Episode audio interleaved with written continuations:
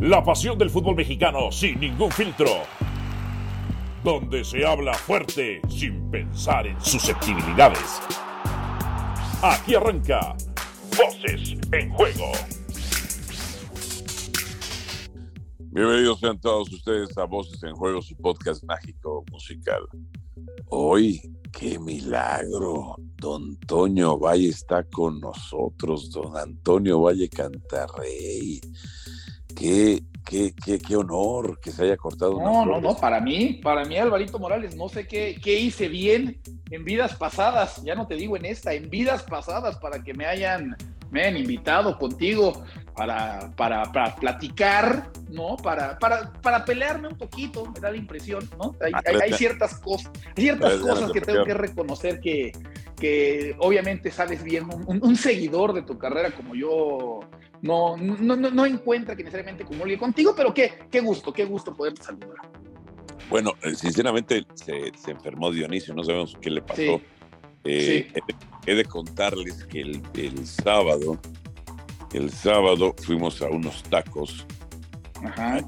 que están detrás de ESPN, porque íbamos, íbamos a encontrarnos con Uriel Antuna luego de la gran actuación que tuvo, o de la buena actuación que tuvo Sí. con en su A los tacos a los que también va Belinda, ¿no? Porque esos también he visto que, o iba al menos antes. Súper bien. Ah, no sabía que Belinda iba a sus tacos. Sí, Beli también va. Esos tacos tienen, tienen un caché interesante, ¿eh? Todo perfecto. Sí, va mucha, va mucha gente fifí, la verdad, va mucha gente fifí. Ganando como Este, siempre. El, el de piel más oscura, pues, pues soy yo. El cabello más oscuro, pues soy yo, la verdad. O sea, me, a veces me siento que estoy en, no sé, en Estados Unidos, en los años 20, en el sur. Eh, pero bueno, la verdad es que me siento tranquilo. Ahí una vez nos encontramos, voy a contar esto rápido. Hace mucho tiempo nos llegamos ahí y estaba Gaby Vivayov, nuestra compañera Gaby Vivayov. Sí.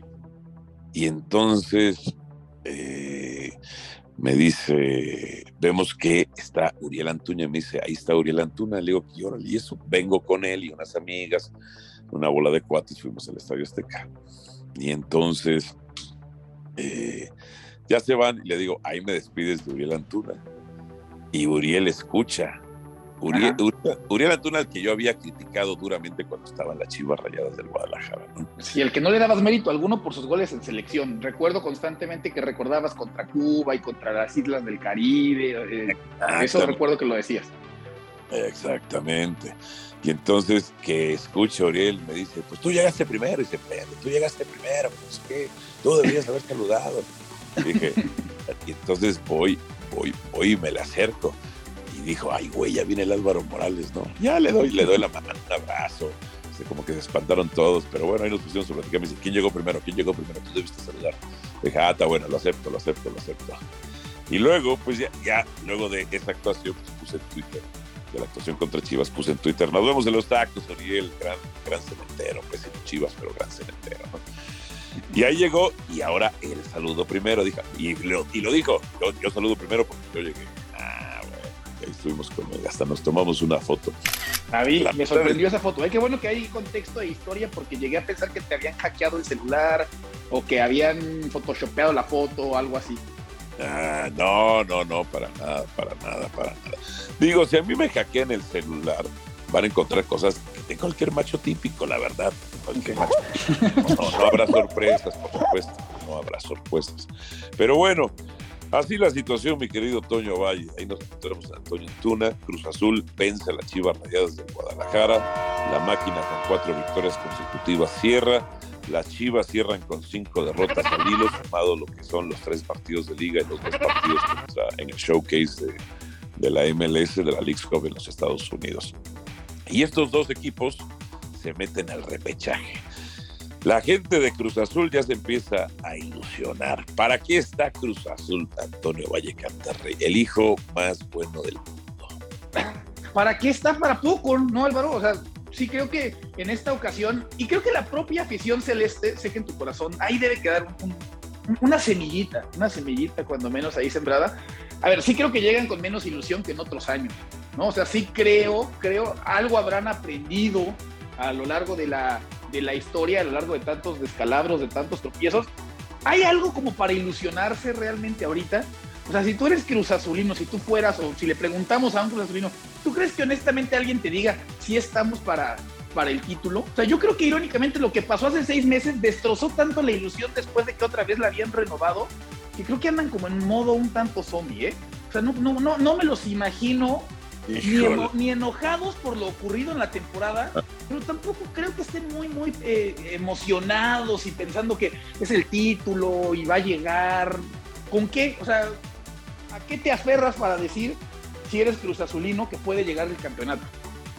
Pues mira, la verdad es que yo, yo, yo coincido contigo a, a nada, a nada. Ah, Pero la percepción, la percepción que yo he recogido en las calles y redes sociales, por Ajá. ejemplo, el otro día Miguel Ángel Briseño, nuestro compañero de Sport Center, andaba Sí. exultante, exultante. ¿En Ya, serio?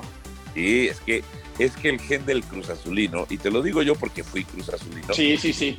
el gen del Cruz Azulino se despierta con poco. Se despierta con poco.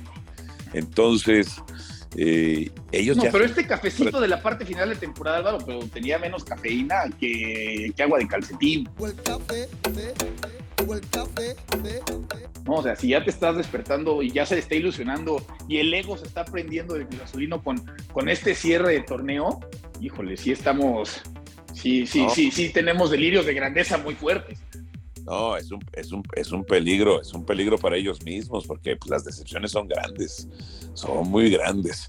Ahora, respondiendo a la pregunta que te hacía, este Cruz Azul está probablemente para clasificar, eh, probablemente, o sea, con probabilidades, con más probabilidades va contra León, ¿no? Sí. Eh, eh, con más, ajá, con más probabilidades que León porque es en el Estadio Azteca. Pero León, León, León para mí es una incógnita porque tiene, tiene prácticamente el mismo número de ganados que de perdidos. O sea, con León, con León no hay empates, por así decirlo. O gana o pierde. O gana Ajá.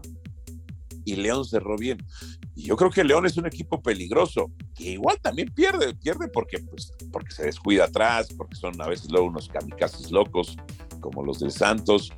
¿Qué tan bueno, qué tan malo equipo es León? O sea, para mí, yo le doy a Cruz Azul la ventaja por la localía, pero nada más. Sí, sí, porque, porque León a final de cuentas creo que termina siendo un equipo que queda por debajo de las expectativas, ¿no? O sea, daba la impresión que vendría un repunte este torneo después del desastre que fue el anterior y que uno pensaba, ¿no? Pues eran problemas internos y todos estaban peleados con todos y era un desastre el vestidor, ¿no? Entonces esta temporada León tiene que ser de esos equipos que, que, que brinquen con relación a lo que habían hecho la temporada pasada. Y al final nunca realmente terminó por serlo, ¿no? O sea, ya lo mencionabas tú, ganaban, perdían, eh, consistencia no encontraron, fútbol espectacular tampoco, porque, a ver, Pachuca, Santos, hablabas de lo kamikaze que puede llegar a ser el equipo de la Laguna, pues tampoco es como que digamos, ah, León, este gran equipo volcado hacia adelante, o al menos con, con orden, o sea, no, a mí, a mí este, este León, te soy honesto, a ver, la gran decepción, todos sabemos quién es, pero a León me atrevería inclusive a ponerlo en esa parte de la plática. O sea, de León sí esperaba mucho, mucho más esta temporada y, y realmente pues nunca terminó por explotar el potencial que pensaría que ahí está. No creo además que vaya a despertar en repechaje. Ok, ok, le das también a Cruz Azul la ventaja. Sí, la Cruz Azul, sí, sí, sí, sí. pero nada más. Nada Sí, más. nada más, sí, sí, nada más, nada más. Ok, y en el caso de las Chivas, a ver estas Chivas, yo se los he dicho mis hermanos, o sea, la verdad es que me canso luego de querer evangelizar a todos mis compañeros, pero por, una, por, un, por un lado qué bueno que no se evangelizan todos, porque pues así, así sigo siendo único y privilegiado en mi conocimiento. Hace unas fechas sostenían Chivas es la mejor defensa.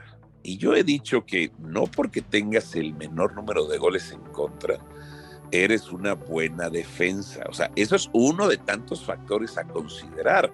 Hoy Chivas, y el tiempo me da la razón como siempre, top de la industria, tiene 15 goles en, co- 14 goles en contra en los últimos cinco partidos, 8 goles en contra en los últimos tres partidos de liga nada más.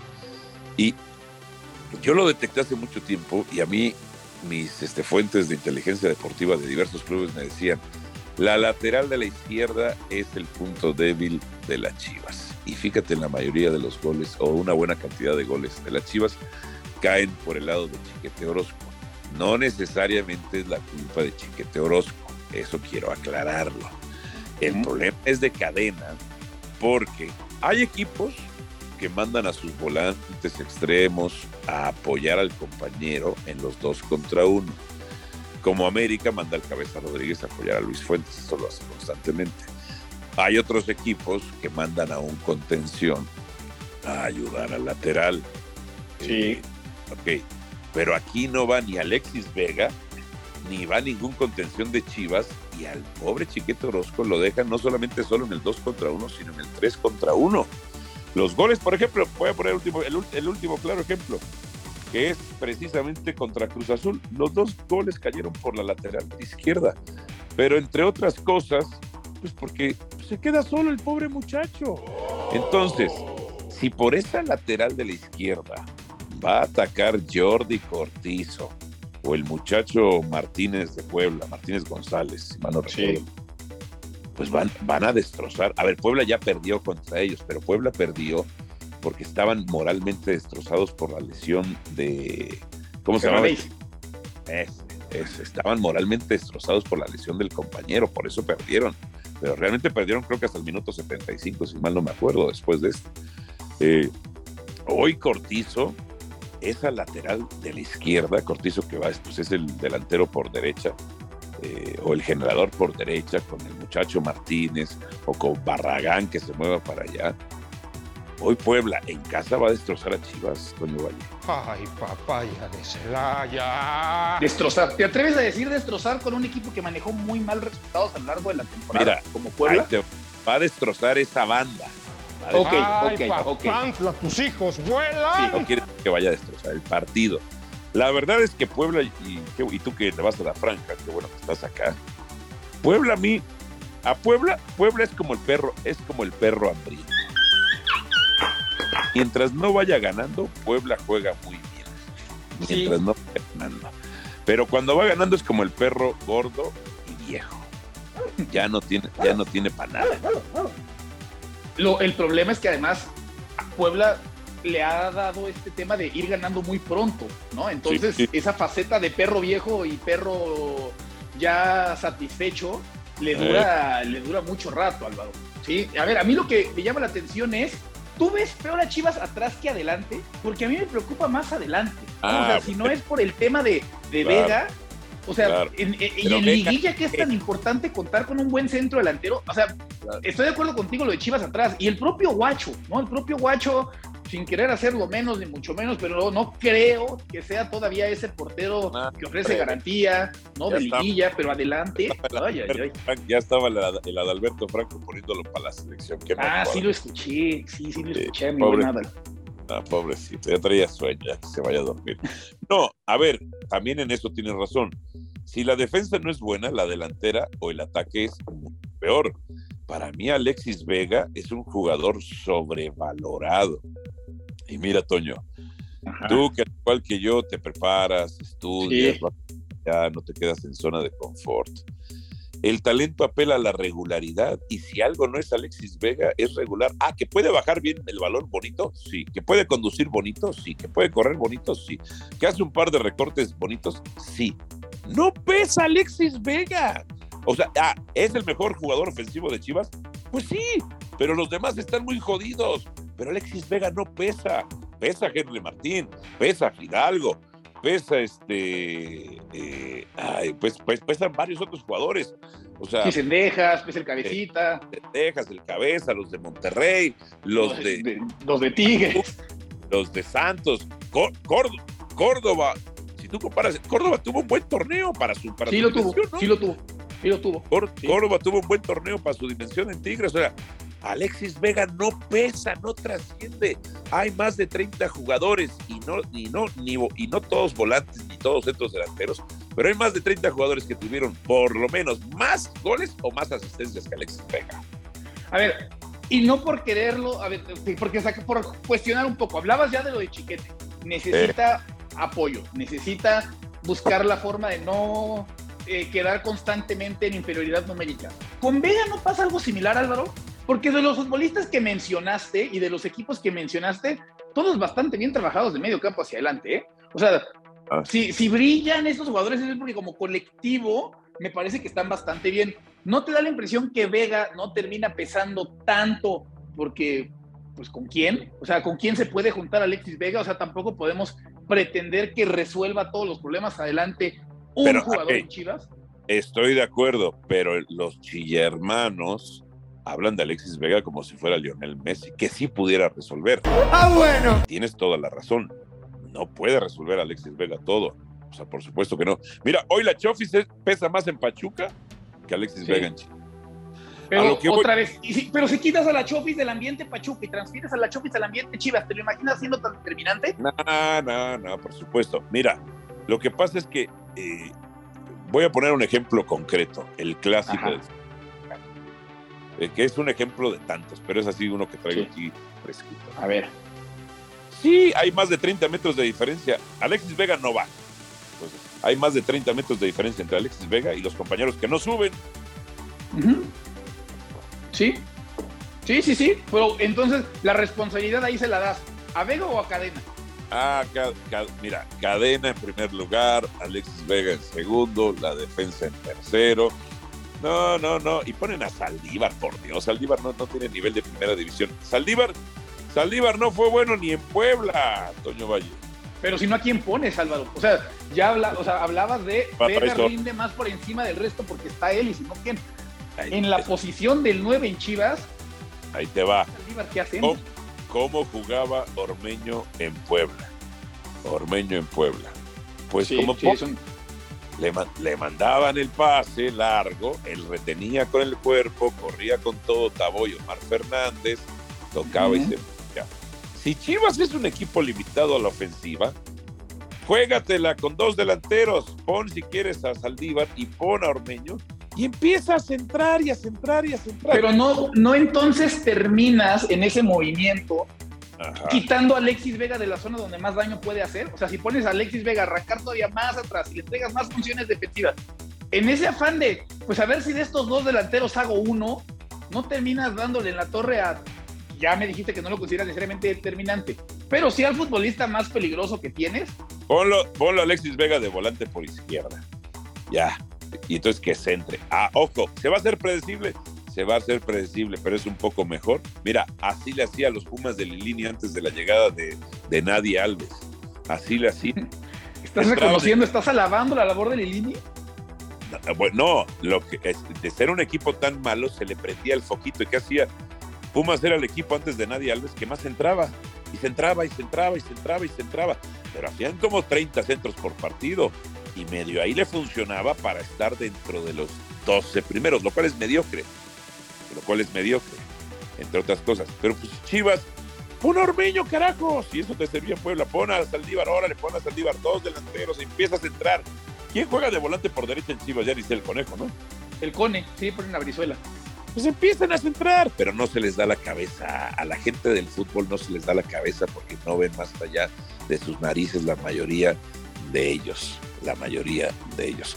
Que por cierto, eh, bueno, entonces tu pronóstico, Cruz Azul pasa y, y Puebla también. Cruz Azul, no, Chivas no pasa. No, Chivas no pasa. Me parece que se termina yendo una vez más, porque hay que recordar el año pasado, en noviembre, también repechaje en Puebla, con a penales, y terminó quedando fuera tu querido rebaño. Sí, sí, sí. Ahora, fíjate, eh, el otro día yo, yo me preguntaba a mí mismo, eh, oye, Top, me preguntaba así, ¿no? Ah, así te la voz, la voz interna te dice de top. Sí, sí, sí, sí, exactamente, ¿no? Dice, oye, Top, ¿este torneo fue competitivo o fue mediocre? Y entonces, lo que pasa es que los, el 11 y el 12 clasificaron con 19 puntos, ¿no? Entonces, fue, fue la, la clasificación con, más, con menor cantidad de puntos. Pero eso, eso, eso obedece, entre otras cosas, y mi respuesta es no, fue un torneo bastante competitivo y voy a responder por qué. A Porque ver. cinco equipos hicieron cuando menos 30 puntos. Cinco equipos hicieron cuando menos 30 puntos. En un balance natural de las cosas, pero es una cuestión hasta de, de- de aritmética. Aritmética este, facilita, no es, no es ni Sí, cálculo. sí, sí. Sí del, sí, del capítulo 1 de Baldor, ¿no? Antes de que empiecen inclusive las X y las Y. No, ya te fuiste muy con Baldor. Baldor es de, de álgebra. No, hablo de aritmética, dos más dos. Ok, ok, de la, de- ok. Para que haya un torneo de 5 de 30 puntos en un balance natural matemático, pues tiene que haber dos de 19. Entonces, para mí el torneo sí fue muy competitivo. Fue de alta calidad. Tenemos cinco equipos con 30 puntos. Ah, que Pero- el formato pudiera cambiar es otra cosa, pues, por, por cambiar. Ahora, yo, yo, yo incrementaba, incrementaba la liga a más de 20 equipos, metía liguilla de la muerte, descienden tres directos, una cuarta promoción con los de abajo, en fin, en fin. Pero a lo que voy es, a lo que voy es lo siguiente. Para mí el torneo fue muy competitivo. Hoy América en un alto nivel. Monterrey que no me guste, que y siempre he dicho que Bus está sobrevalorado, bueno, pues más de 30 puntos. Los locos kamikazes de Santos, Pachuca y Tigres 30 puntos, Toño. Pero no, te, no la puedes ver desde otra parte, o sea, ok, están esos, 30, están esos 5 de, de 30, perfecto. Que además son equipos que creo que están acostumbrados a gastar, a mantener una exigencia bastante alta, ¿no? A lo largo de los torneos, ¿no? Saber que la temporada regular también hay que tomarla con, con seriedad. ¿No crees que entonces es un tema de, ok, ellos sí ven el torneo de esta forma y los demás han entendido que pues, podemos bajar la nómina, ya no tenemos que traer futbolistas tan caros, ya no tenemos que estar buscando estrellas, porque justo con 19 puntos me alcanza para calificar. Álvaro, o sea, no, creo que- no crees que se pueda decir, cinco se lo tomaron muy en serio y lo hicieron muy bien, y el resto ya le agarró la onda, ya se dio cuenta que, pues mira, 19 puntitos, uy, en una de esas agarramos en mala tarde al quinto lugar y listo, ahí estamos en liguilla y qué gran temporada tuvimos. ¿No crees que también pueda obedecer a eso? Tendríamos que hacer, un- tendríamos que hacer un sondeo y una encuesta para recabar esa información y respaldarla método científico, pero no creo que nadie, no creería, y en ese creer tendría que aplicar esa encuesta o ese sondeo o esas entrevistas, no creería que nadie diga, no, pues bajito porque podemos clasificar, porque la verdad es que no creo que Pumas haya pensado eso, que sí se reforzó. Ah, no, no, no, no, lo de Pumas fue un desastre. No, Pumas fue un desastre. Pumas estoy de acuerdo. En ese sentido estoy, estoy de acuerdo. Pero a ver, el que veamos a varios equipos que ya no corren a sus entrenadores, que los aguanten un poco más, que saben que no van a descender, y estoy de acuerdo, no podemos tirar simplemente la, la- la suposición, pero ¿no crees que puede también ir, también ir por ahí? O sea, hay, hay equipos que inclusive, ¿no? o sea, San Luis se jugaba la posibilidad de calificar en la última jornada después de un torneo bastante malo, y terminaron siendo borrados por Tigres, tampoco se veían con ambición, tampoco se veían realmente con posibilidades de meterse a pesar de las bondades del torneo. O sea, yo, yo sí creo que hay un tema ahí. A ver, ¿por, por qué, además de la cuestión televisiva y económica, ¿no? Del, de- del repechaje, ¿por qué no quitan esta, este tema de los 12 equipos que avanzan? O sea, también creo que hay una cierta comodidad en la parte deportiva. Pues, Bueno, la puede haber. O sea, sí es criticable que el 11 y el 12 lleguen con más derrotas que victorias. Eso sí es criticable. Lo que haría yo de la industria, y me dicen, ¿y por qué tú, tú sugieres? Porque a lo largo de la historia, aunque yo no sea periodista, los, los, la gente de los medios de comunicación, a lo largo de 100 años o más, han sugerido cosas para que existan torneos, formatos, ese tipo de cosas. Yo haría, en pro del negocio, incrementaría más equipos. ¿Por qué incrementaría más equipos? Porque así el 12, el 11 y el 12, sí tendrían, por una cuestión aritmética, más ganados que perdidos. O sea, tendrían un mejor porcentaje de ganados y perdidos, o un mejor porcentaje de, de efectividad. Pero eso es nada más como ma- para maquillar, ¿no? O sea, se ve más padre que ganas más que pierdes, pero estoy poniendo Bueno, por así- ahí a unos planecillos. al final ganas más. Le metería, Toño, un equipo, un equipo en San Diego, un equipo en San. Diego, un equipo en Albuquerque, Arizona. Ya llevo uno en California, uno en Arizona. Ajá. Sí. No metería, ni, no metería ni uno en Nuevo México, este, porque no sé ni qué hay en Nuevo México. Sí. Seguro, puro de eso. Entonces, y metería dos equipos en Texas. Dos equipos en Texas. Ahí tendríamos ya 22 equipos. 22 equipos. De ahí levantaría por lo menos tres plazas más. Tres plazas más en la República Mexicana, que considero que como ciudades son buenos mercados. No me digan que Morelia, Morelia demostró que nunca, lamentablemente nunca fue un buen mercado, nunca fue un buen mercado. Pero Culiacán sí lo es, dos equipos en Sinaloa, Culiacán sí lo es. metería. ¿Te parece en serio mejor negocio en Culiacán que en Morelia? ¿En serio? La gente sí iba. En Morelia no Ah. iba. O sea, Mo- More- Morelia no iba nunca. Y además, ¿sabes qué? En. Morelia, el empresario local nunca apoyó o nunca lo convencieron de apoyar. Eso es cierto. Ajá. El empresa- fue un tremendo problema el, empresa- el empresariado local. En Culiacán, me acuerdo, cuando jugaban en el Banorte, ahí no. O sea, no solamente eran los patrocinadores este, nacionales, eh, eh, sino también los locales. Luego, otro, otra, otra plaza, que yo creo que es buena plaza, la verdad. Algo en Veracruz. Veracruz, tendría que haber, tendría que haber, ahí habría dos. Y la otra puede ser o Mérida, o Mérida, Ajá. o regreso al Atlante, a la pre- a- a- a- a- a- o regreso al Atlante, o a un equipo más de Guadalajara. No sé qué piensas tú. ¿Y hay descenso o no hay descenso en esta liga? Eh, ahí- Ahí te va. Sí habría descenso y el descenso sería de esta manera. Tres descienden de manera automática. ¿Ok? El ascenso lo vamos a jugar a liga, a tipo de liga española. ¿Me entiendes? Sí, tipo. El 1, 2 y 3 ascienden. El 25, 24 y 23 descienden. Y el 22 de la primera división y el cuarto jugarían una promoción. Pero, pero, pero, pero, pero, el cuarto está fijo en la promoción. El cuarto está fijo en la promoción.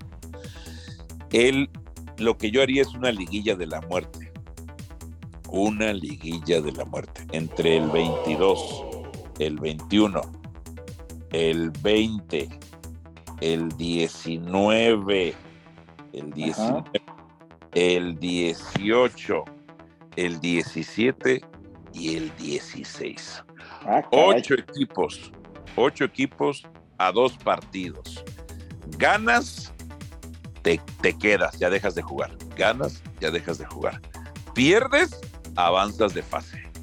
Avanzas de fase hasta que al final haya una, una final por la permanencia. Y hago negocio, Toño Valle, y hago negocio. Eso me parece agradable, ¿eh? O sea, en un principio te estaba tirando medio de loco, pero después esta parte que mencionas me llamó la atención, porque entonces le das... Es necesario, creo, sentir el fuego en los pies a veces para los equipos de la... O no a veces, siempre para los equipos de la parte de abajo. Justo para no caer en ese conformismo.